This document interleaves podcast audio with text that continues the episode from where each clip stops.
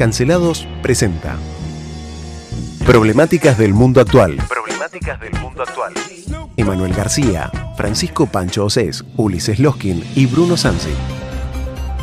Cancelados por el mundo. Cancelados por el mundo. Operación en estudio, Nicolás Torchelli. Cuando las cosas pesan, agarro la guitarra y no hay mejor desahogo que tocar un rato la guitarra para volver a poner los pies en la tierra.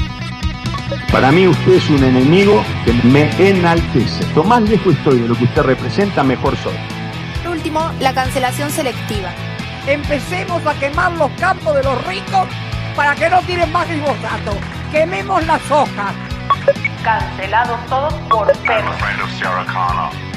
Yo voy a barrer a los ñoquis de la cámpora que nos quieren dejar como parásitos en el Estado. Mr. Gorbachev, tear down this wall. I'll be back. el doctor Ulises Loskin me acompaña, el señor Emanuel García, quien les habla Bruno Sansi, el señor Nicolás Torchelli en la operación, y hoy tenemos un invitado de lujo. Tenemos un invitado que yo digo es el experto más cercano, por lo menos a mí, en este momento, que estamos a un metro de distancia, el señor Horacio Giaquinta, que tiene una maestría en defensa estratégica. Horacio es eh, militar de carrera de eh, la Armada Argentina. Él tuvo cargos muy importantes en diferentes estamentos de la Armada. Participó en los operativos Panamax. Es piloto de avión, entre otras cosas, y tiene muchísima experiencia en campo. ¿Cómo estás, Horacio? Muy buenas tardes. No, muy buenas tardes a ustedes, te agradezco, pero me has engrandecido mucho más allá de lo esperado, así que muchas gracias por tenerme en el programa y obviamente un gusto compartir con ustedes y con la audiencia, por supuesto, ¿no? Muchas gracias, Horacio. Bueno, te cuento, Horacio, vamos a dar dos o tres noticias y después vamos a proceder. Los martes y los jueves, normalmente, en este espacio de Cancelados por el Mundo, tenemos un lugar para la reflexión, para analizar las noticias más profundamente. Normalmente no tenemos muchas noticias martes y jueves, porque la idea es darle el contexto a la gente, decir, bueno, ¿y qué tengo que ver yo con las noticias internacionales? ¿Qué tengo que ver yo con lo que está pasando en Rusia? ¿Cómo me afecta? ¿Qué tiene que ver con la Patagonia? ¿Qué tiene que ver con Argentina? Bueno, esas cosas son las que intentamos resolver. Pero hoy es un día muy especial, Ulises. Contanos. Hoy es el día de la mujer, de la mujer trabajadora, para, para decirlo como se dice actualmente. Es un día que eh, conmemora la lucha social de la mujer para ir eh, ganando terreno en los diferentes estamentos de la sociedad que siempre fueron usufructuados por seres humanos del género masculino. Em, estoy hablando con cuidado porque, bueno, estoy, acomodándome a la, a la nueva lingüística actual. Eh, es bastante confuso el tema de la fecha, por qué el 8 de, el 8 de marzo o no el 8 de marzo. Aparentemente hay toda una evolución respecto de la fecha, pero bueno, la mayoría de las anécdotas rememoran la muerte de aproximadamente 129 tejedoras en la fábrica textil de Cotton en Estados Unidos, Nueva York, que murieron calcinadas después de una protesta salarial donde pedían que les reduzcan la jornada laboral. O sea que no es para festejar, digamos. No, no es es para- una fecha de festejo, No, es de una- conmemoración. Es una fecha de conmemoración y De esta es la palabra, conmemoración, de eso sería, ¿no? De hacer memoria, de al menos de ponerse a estudiar por qué, cuáles han sido los avances. No sé si es una fecha para salir a hacer una marcha, ir a una plaza o cortar una ruta. Yo al menos con eso no concuerdo. Sí por ahí para difundir información. Sí, para educar. Educar. Para sí. educar a la gente, para eh, que empecemos a pensar la sociedad desde matrices que se han pensado antes, pero que lamentablemente no se practican, ¿no? Sobre todo la cuestión de la violencia hacia la mujer, el tema del acceso al trabajo, son todas cosas, sobre todo el tema del acceso al trabajo, no es lo mismo acá, obviamente, que en un país este, Ahí- musulmán, No, o en. Rusia, justamente, o Hoy han salido muchos anuncios, salutaciones de diferentes organizaciones, organismos, algunos muy importantes, y algunos dejan mucho que desear. No voy a nombrar ninguno para evitar cualquier clase de conflicto de intereses, pero en medios locales de una organización muy importante, de mucho peso, hay un anuncio, una salutación, como mínimo nefasta, machirulesca y espantosa. Pero bueno, los Ah, no invito sabía. a todos a, a recorrer los medios gráficos locales a ver si la encuentran. En los medios gráficos locales. Sí, sí. Sí, Ahora voy a ver si la busco acá y te la muestro, pero bueno, no, no, no es ético decirlo al aire. está bien. Bueno, No, pero además es importante por ahí decir esto, recalcar de eh, tener presente una conmemoración y un festejo. Entonces, eh, volcarse a- en este sentido a, a reflexionar eh, y visibilizar el trabajo de las mujeres en ese sentido. Así que es importante lo que decía Ulises justamente. Ahí está, mira el título. a ver, voy a leer. Gracias a nuestro sindicato por acompañar y reivindicar el lugar que debe tener la mujer en la sociedad. Abuela, madre, hija, hermana, cónyuge. Eso es todo el lugar. Bueno, eh, estamos educándonos, estamos en proceso educativo, así que, este, pero por lo menos, bueno, se la nombra, Que no cosas que antes se invisibilizaban. Cambiemos digamos. de tema antes que nos corten la luz. Sí. Eh, eh, bueno, eh, condenaron a muerte a. ¿A quién? A, a ¿A ver si lo logro pronunciar. Choyar Terzaneyev. Ajá. ¿Quién era este Es- señor? mirá, mirá cómo te lo voy a decir. Es un terrorista estadounidense. Mirá No, vos. Es un terrorista estadounidense de origen checo. Que es uno de los responsables de lo que fue la masacre de la maratón de Boston.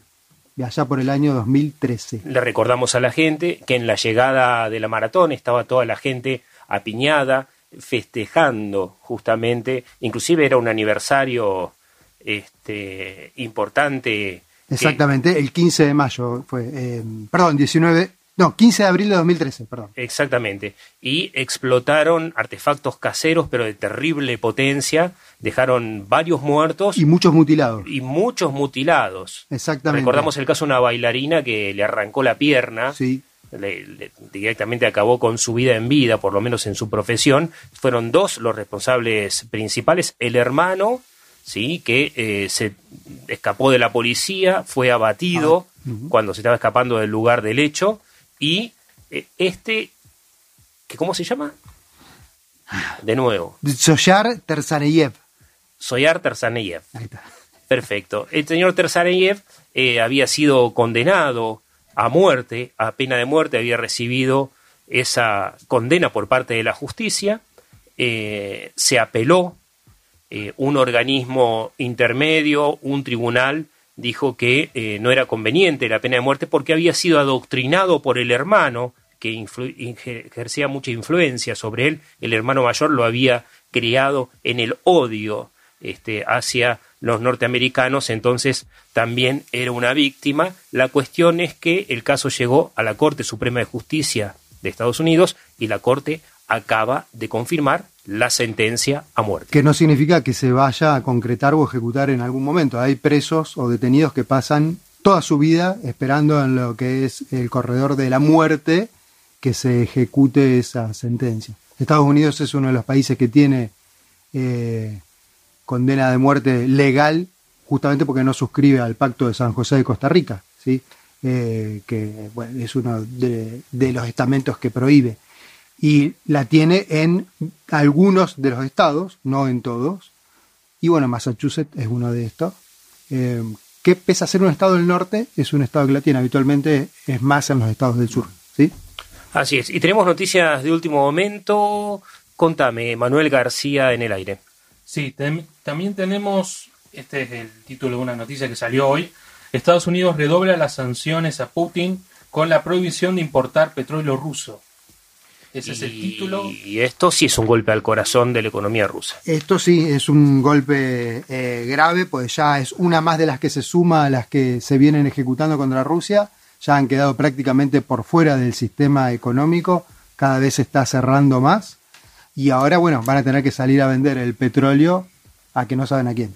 Sí, probablemente a China, A China. y le va a pagar Lo que, dos pesos con lo que 50. China quiera pagar, básicamente. Exactamente, porque todos dicen, bueno, China va a sostener a Rusia, pero China no tiene estructura para sostener una Rusia, apenas puede sostener la misma comida de los chinos. Esto es algo que por ahí no se sabe, porque estamos hablando de una superpotencia. Sí, es una superpotencia que se basa justamente en explotar de forma semiescada obreros, eh, pagándoles casi nada, alimentándolos con las cosas que nosotros desperdiciamos, entre otras, ¿sí? Entonces no es que por ser un gigante económico China puede eh, soportar mantener a Rusia, así como Rusia tampoco puede mantener hoy por hoy si se queda con el Donbass, con eh, Donetsk y Luhansk.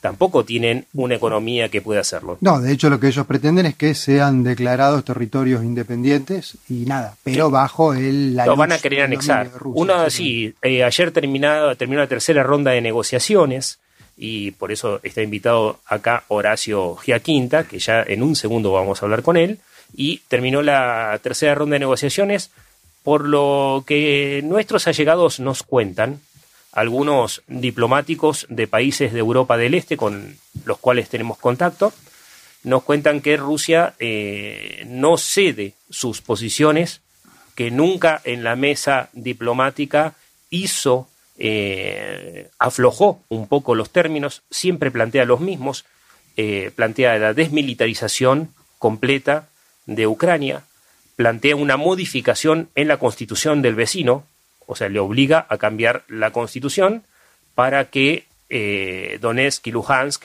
no formen parte del territorio, porque eso es constitucional. Esto es no reconociendo el Pacto de Budapest del año 1994, en la cual Rusia se comprometió a respetar las fronteras que fueron demarcadas en ese momento cuando Ucrania devolvió los misiles nucleares. Pasa que en esas fronteras también estaban Crimea pero ya se las apropió. Este, eso también piden los rusos, piden la desnazificación, y esto es interesante. El presidente Zelensky es judío. Eh, ¿qué, significa ser nazi? Vos también sos judío, Ulises, y también sos ucraniano en realidad. Sí, por parte de sí, sí, de mis bisabuelos eran de Ucrania, exactamente. ¿Y vos podés ser nazi? No, es casi, es un, no se puede, o sea. ¿Por qué no? Si yo te acuso de nazi, vos sos porque nazi. La, la, doctrina justamente del nacionalsocialismo, o sea, que promulgaba Hitler, eh, proponía que básicamente el pueblo judío era el culpable de todos los males, los males de la Alemania. Eh, entonces es casi una contradicción estructural. O sea, no, no se puede, o estás de un lado o estás del otro, básicamente. Digamos, es parte de enraizada en el discurso nazi que muchos ahora, y esto, atención, nazi significa nacional socialista. Exactamente. Así que mucho cuidado con los que se identifican como nacionales socialistas, porque están diciendo básicamente que son nazis. Digo, eh, porque la gente no tiene memoria, y esta es una cosa que eh, no se llama la atención. Es cierto que Ucrania durante la Segunda Guerra Mundial se portó muy mal con los ucranianos judíos. O sea, tuvo, fue uno de los países que más entregó a su población judía. Sí, y también asesinó a decenas de miles de polacos, pero el tema es, ¿son crímenes de guerra o son crímenes contra la humanidad? También lo hizo la Unión Soviética en su momento, todos lo hicieron. El tema es, ¿nosotros somos culpables de los crímenes de nuestros padres? No, para nada. Entonces, esa es la cuestión. O sea, no decimos, no, porque Rusia hizo tal cosa, no, porque Ucrania sí un país en su momento hizo tal cosa. Lo importante de esas grandes masacres y esas inconductas contra la humanidad es que se registren, se conmemoren y se estudien, no que se nieguen, porque si no vuelven a suceder. Mira, hablando de esto de actos de odio, eh, el día de ayer salió una noticia en Canadá, dos iglesias ortodoxas que son eh, eh, habituadas tanto por rusos como por ucranianos en Canadá fueron víctimas de vandalismo. O sea, pintadas de, Vladimir Putin, con una gorra eh, alegando la leyenda volver a ser Rusia grande, ¿sí? como parodiando a Donald Trump. y también un, centro de también un centro de, comunidad ruso. O sea, estos tres estos actos de odio que se confunden, como vos decías, es algo por ahí que he tenido unas charlas durante la semana que son estos vestigios que quedan en un conflicto bélico donde la población ciudadana se ve eh, profundamente marcada. Entonces está esa confusión, no hay un odio, acá no hay hinchadas. Bueno, ese es el tema. Y, no, se, no se justifica ningún acto de violencia. Sí, esto pasó, la estigmatización pasó, eh, como decís ahora, con, con, las comunidades rusas en otras partes del mundo, pasó durante la pandemia del COVID al comienzo con parte de la comunidad china, eh, pasó con los hermanos de la Como comunidad. todo- todos los chinos son culpables. Sí, bueno, la estigmatización, pero a ver, no nos alejemos, los hermanos de la comunidad islámica eran todos terroristas. O sea, eran vistos todos como terroristas, algo aberrante, terrible. Bien, y esto, o sea, podemos ir rastreando a lo largo de la historia, es algo que se ha sucedido, lo hemos charlado a lo largo del año pasado, lo que hizo Estados Unidos con su población japonesa en la Segunda Guerra Mundial. Sí, los campos de Los campos- concentración en Manzanar, en California, California. que fue justamente la Corte Suprema norteamericana que obligó al Estado a anularlos. ¿Sí? Y estamos hablando de gobierno demócrata, no de gobierno republicano, en contra de lo que la gente piensa.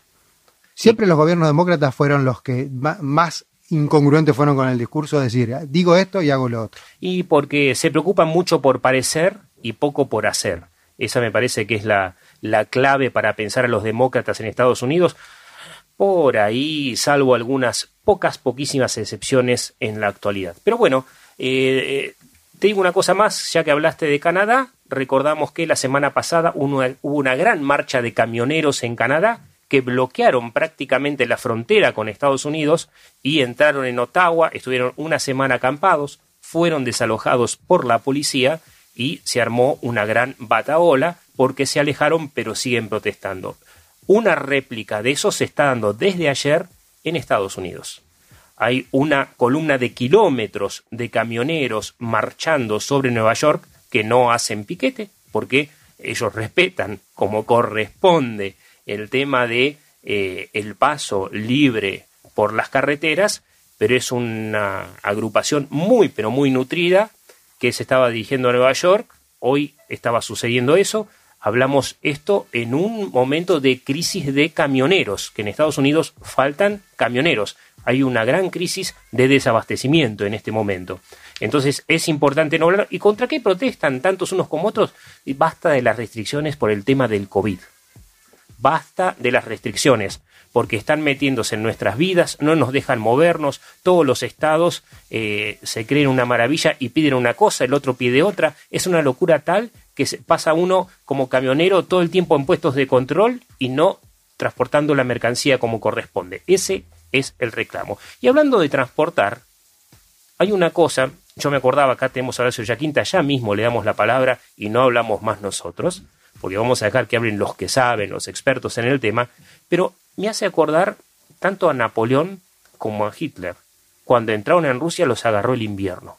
¿Y sabes qué le acaba de pasar a Putin? Lo agarró el post-invierno, el deshielo. ¿Y sabes qué? Se están encajando con la nieve derretida, se, prácticamente se formaron pantanos en las eh, calles ucranianas, que es una tierra negra, absolutamente fértil y muy hundidiza, y están encajados. Esto complicó la guerra. A- contanos un poco brevemente, Horacio, vos tenés una maestría en defensa estratégica, sos el único que estudió profesionalmente todo esto. ¿Qué se viene? ¿Qué hay y qué se viene? Bueno, eh, lo que se viene siempre eh, es incierto, ¿no? Porque cuando vos te metes en un conflicto armado o donde la relación política pasa a ser la guerra, la guerra es, digamos, el, el- último, después de la negociación crisis, viene la guerra como forma de relación entre los estados. Eh, se viene algo incierto desde el punto de vista de que cuando eh, vos tenés, me parece a mí, objetivos políticos eh, tan altos, porque lo que vos acabas de mencionar con respecto a Rusia son objetivos políticos muy altos. no sé si los objetivos estratégicos militares eh, los, eh, pueden llegar a contribuir eh, plenamente a lograr esos objetivos políticos. A ver si me explico. En general, la, la guerra nunca está justificada. Pero he aquí que desde que existe la humanidad siempre ha visto guerras y todo el mundo proclama en contra de la guerra y la Liga de Naciones, Naciones Unidas, las declara- todos vamos contra la guerra, pero la realidad eh, muestra que a lo largo de la historia siempre hay conflictos y que esos conflictos se resuelven a través muchas veces de la violencia, ¿sí? Eh, con respecto a la pregunta, eh, los teatros, bajando un poco hacia lo que es la estrategia militar, los teatros de operaciones que generalmente tienen montaña que generalmente tienen un clima muy frío, como esto que estás mencionando, son teatros de operaciones bastante dificultosos desde el punto de vista de la estrategia militar. Vale decir, si la estrategia política espera algo de la estrategia militar, estos teatros de operaciones no son tan ideales. ¿Por qué? Porque tienen el problema del tiempo, exactamente, están en un tiempo frío, en- están entrando en, una, en un deshielo, y muchas veces las operaciones militares, como están en esta incertidumbre, no se cumplen en los términos esperados. ¿Por qué? Porque en estas cuestiones de la guerra existe la fricción. La fricción no es como cuando vos vas a un supermercado con un carrito, compras acá, compras acá, no, no. En la guerra vas al supermercado y resulta que en el carrito no encontrás aquello, no encontrás esto, no- te empezás a encontrar con una serie de fricciones. Entonces, desde ese punto de vista, creo que la estrategia operacional rusa se les empieza un poco a dificultar porque posiblemente los objetivos estratégicos militares sean muy amplios. O sea, yo lo que vi en el mapa es que eh, ya vi una línea, eh, producto de los 14 años que viene este, este conflicto, que estaba en el sentido este-oeste. Eh, ¿Qué pasó? Esa estrategia, digamos, que estaba en, en práctica, ¿no? Por la guerra civil que estaba desatada, con la intervención de Rusia pasa a formar eh, otras líneas. Hay una línea que está en el norte, sería otra línea estratégica operacional del ejército ruso, y una línea muy fuerte que viene por el sur, por Crimea, que para mí es el esfuerzo principal del ejército ruso, vale decir, quieren entrar por el sur, ya la del este-oeste está empeñada, la del norte va a apoyar a la línea estratégica del sur, que es la que mejor condiciones logísticas le brinda para tener una línea de comunicaciones. Pero en un teatro de operaciones muy, muy dificultoso. Cuando decís con el- eh, cuestiones logísticas, te referís al abastecimiento, por ejemplo. Sí, sí, porque vos calculás que en plena, en un conflicto armado tenés problema de agua, tenés problema de frío, tenés problema de combustible y todo eso lo tenés que tener previsto para que llegue al campo de batalla, ¿sí? Eh, en ese sentido, eh, crea dificultades eh, para, lograr, para lograr los objetivos operacionales que tiene una, una maniobra militar en general, ¿no? Siempre recordando que todas estas cuestiones o todo instrumento militar está en función de los objetivos políticos. Va a decir, la guerra no la hace, la, la guerra eh, van los militares, pero en realidad las decisiones pasan por la política y en función de esos objetivos políticos eh, siguen las acciones militares. Acá aparentemente se puede llegar a ver, a ver, me parece en el mapa, y yo hablo de los mapas porque es lo más gráfico que uno ve, como una línea que va de norte a sur, que pasa por Crimea y que asegura todo ese mar muerto donde parece que, a mí me- parece que es la de mínima, es la que no va a sacrificar Rusia y donde quiere hacer el detente, ¿sí? Y todo va dirigido a Kiev, porque obviamente Kiev es la, eh, sería el centro de gravedad del conflicto, porque la caída en Kiev implicaría una caída del gobierno, implicaría, me parece, el objetivo político de Putin, que es poner un gobierno que esté, que sea prorruso, y eh, pararlo un poco a Occidente, o decirle a Occidente, che, nosotros estamos dispuestos a, a- a luchar, ¿eh? a ver ustedes qué, aportan, porque una cosa es decir mando armas, una cosa es decir, eh, yo lamento, o sea, la Organización de Naciones Unidas se para, me voy, pero viste, a la hora de, de marcar la cancha, che, ojo que yo estoy dispuesto a esto, ¿a dónde estás dispuesto? O sea, Horacio, lo, lo que vos proponés sería que el objetivo militar no sería en sí una anexión del territorio en sí para incorporar a Rusia, sino más bien eh, poner un freno al avance de la OTAN, básicamente. Eh, yo creo que es una demostración de, digamos, de voluntad, porque, eh, discúlpeme que me vaya por ir un poco del tema, habría que hablar de lo que significan los intereses. Las relaciones entre estados no son relaciones emotivas, son relaciones de intereses. Fíjate vos lo que está pasando ahora con Estados Unidos y Venezuela, ¿viste? Y vos hace dos meses dirían, bueno, están en estos momentos negociando, vale decir, hay intereses, hay objetos con valor, ¿sí? Sí, lo que quiere decir Horacio con respecto a Estados Unidos y Venezuela es justamente que hubo reuniones con la gente de Maduro por parte del Departamento de Estado norteamericano para eh, levantar posiblemente las sanciones de petróleo a Venezuela y probablemente también haya estas conversaciones con Irán, ¿sí? justamente para eh, que el petróleo pueda ser tomado desde ahí. este doble juego se ve siempre en, en lo que es el conflicto eh, geopolítico y la guerra. Sí. Porque del mismo modo en el que Estados Unidos lo tenía sancionado a Venezuela, por otra parte seguía comprándole petróleo. Y es lo mismo que pasa ahora con Alemania y Rusia. Alemania, por un lado, apoya todas las sanciones de la ONU, pero por otro lado sigue comprándole el petróleo, el gas natural a Rusia. Eh, es muy buena reflexión porque en general nosotros nos eh, guiamos, porque obviamente eh, somos muy emotivos, pero insisto, la relación entre Estados es de intereses. El interés es un objeto que tiene un determinado valor. Y además ese objeto lo podemos categorizar en función de la clase, ese objeto puede ser un ideal, el valor está en un ideal, o está en la realidad, está en un ámbito, el político, que abarca lo social, lo cultural, lo económico, lo militar, y también está en un espacio, que puede ser el territorio, un poco lo que vos me preguntaste, puede ser un foro donde hay un debate, o puede ser un mercado. Cuando vos pones todo este rompecabezas en, en un conflicto armado que se enfrentan medio contra medio, todos esos intereses empiezan a borbotear. Por eso cuando vos empezás a meter la lupa, te encontrás con todas estas cuestiones. Vos decís, bueno, Alemania yo hago esto, Alemania aumentó el doble el presupuesto militar, por ejemplo, o sea, nunca había pasado eso históricamente.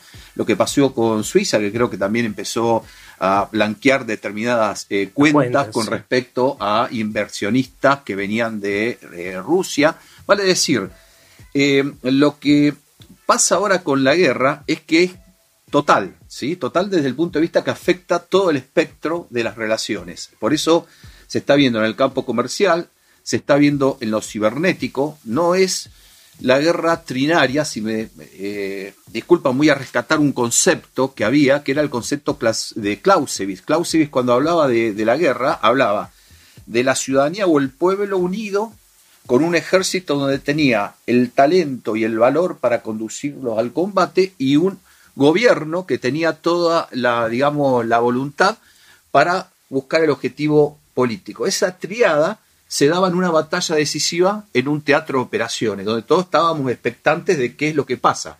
Bueno, ese concepto hoy no tiene mucha vigencia. ¿Por qué? Porque hoy la guerra abarca todo el espectro, el económico, la comunicación. Por ejemplo, uno ve el presidente de eh, Ucrania tiene un, eh, tiene un manejo de la comunicación, me parece a mí, muy superior a lo que hace Putin. O sea, hasta recurre a mensajes emotivos. Eh, Occidente, en su forma de pensar, porque también he visto un poco eh, la televisión rusa en español, y si ustedes ven el conflicto, las dos versiones son diferentes. El problema dice. Desnazificar. Dice, claro, dice, ¿quién miente acá? Porque, viste, vos escuchás, por ejemplo, lo que está pasando en el Donbass y ves, a Occidente, ves lo que está pasando ahí y por otro lado escuchás, eh, digamos, eh, lo que sería la cadena occidental de comunicación y las cosas son diferentes, ¿no? Por ejemplo, una cuestión que pasó, el tema este de la central nuclear, ¿no? Que nunca se supo si realmente fue una fue artillería del ejército ruso o si fue realmente un sabotaje ucraniano donde se vieron enfrentados. Nunca me quedó claro, ¿no? Eh, sí. Eso esas cuestiones. se va a saber cuando todo pase y todos seguirán teniendo su versión. Claro. Eso es seguro. Eh, Lo que sí es que peligra todo. Sí, sí. Lo único que creo es en esta cuestión es que es esta cuestión de recurrir a la amenaza esta o al mensaje de las armas nucleares eh, no, no, eh, digamos, en la disuasión siempre, eh, siempre, tiene que haber credibilidad y obviamente Rusia lo tiene. O sea, no es que dice el mensaje, sino que además de decirlo, che, tengo la posibilidad. Pero no creo que escale el conflicto porque entraríamos en lo que se llama una teoría que es la destrucción mutua asegurada, que ninguno de los, digamos, ni, nadie está dispuesto a redoblar la apuesta porque sabe que esa apuesta puede ir en contra. Entonces ahí yo creo que no vamos a entrar. Muy bien, te vamos a. Se nos acabó el tiempo, lamentablemente. Horacio Giaquinta, nuestro especialista magíster en defensa estratégica. Eh, nos gustaría que, si podés, si tenés tiempo, en algún momento la semana que viene o la otra, nos cuentes de lo que viene, que yo veo que es la cuestión de la guerra urbana. Me parece que es la siguiente etapa, a menos que este conflicto se resuelva. Pero antes de irnos, tenemos una última noticia que nos va a dar el señor Emanuel García. Son las 4 y 28, casi 29 de la tarde, y Emma tiene una novedad para nosotros. Así es, eh, esta es última de, última hora. Estados Unidos y Reino Unido vetan el petróleo ruso. Eh, Boris Johnson ha decidido finalmente secundar al modo gradual la estrategia de Biden. Pero el resto de los aliados europeos rechazan por ahora un castigo que también dañaría sus economías. Esto hablamos de los intereses que se tienen países europeos en, eh, con el gas eh, ruso. Sí, con el gas y con el petróleo. Biden lo vetó hoy y Johnson dice que lo va a hacer en etapas, pero está decidido. Señores, nos vamos hasta mañana. Muchísimas gracias, Horacio Yaquinta, el doctor Ulises Loskin, Emanuel García, quien les habla Bruno Sansi, Nicolás Torchelli en la operación. Muchas gracias, un gran saludo a la audiencia.